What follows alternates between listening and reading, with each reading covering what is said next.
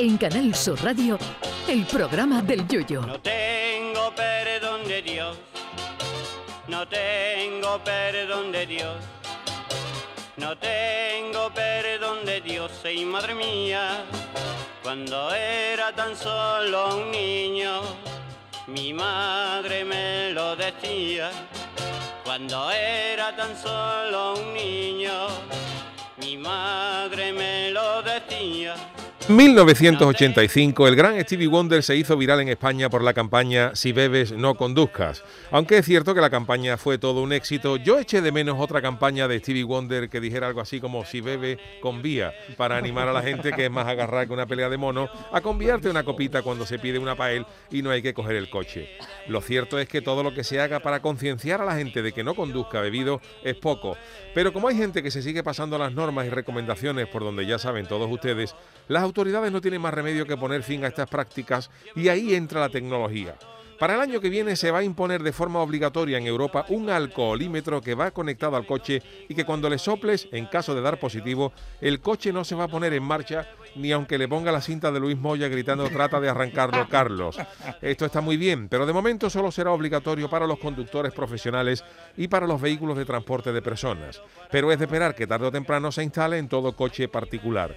El artilugio se llama Alcolock y ya que la tecnología ha avanzado de tal manera, propongo que este sistema se desarrolle para evitar que el coche arranque en otras situaciones.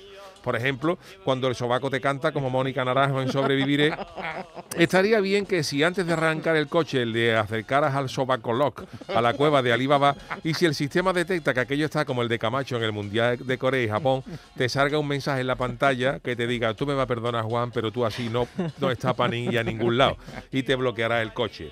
Lo del cante hondo en el sobaco puede que no te impida conducir bien el coche, pero si tú vas al lado de copiloto y ese cacho levanta el brazo para encender la luz y te dirige la leña a la cara durante algunos segundos, el que puede tener un accidente grave eres tú.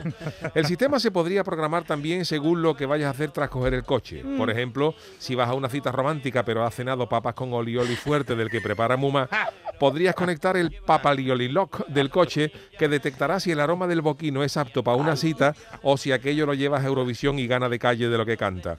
En tal caso, el coche se negará a arrancar hasta que te coma un sándwich de pistolines que rebaje la tensión.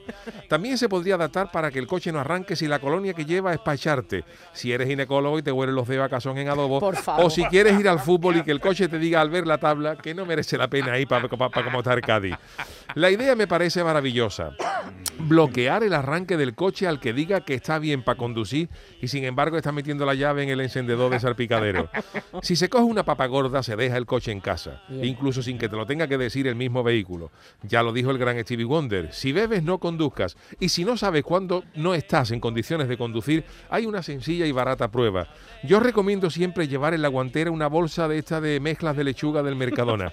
Antes de arrancar la abre y le echa un bajío a la lechuga. Y si al probarla no le falta ni aceite ni vinagre, ya está aliñada. Y entonces pide un taxi, ficha. Ay, mi velero, velero mío, Canal Sur Radio. llévame contigo a la orilla del río. El programa del Yoyo.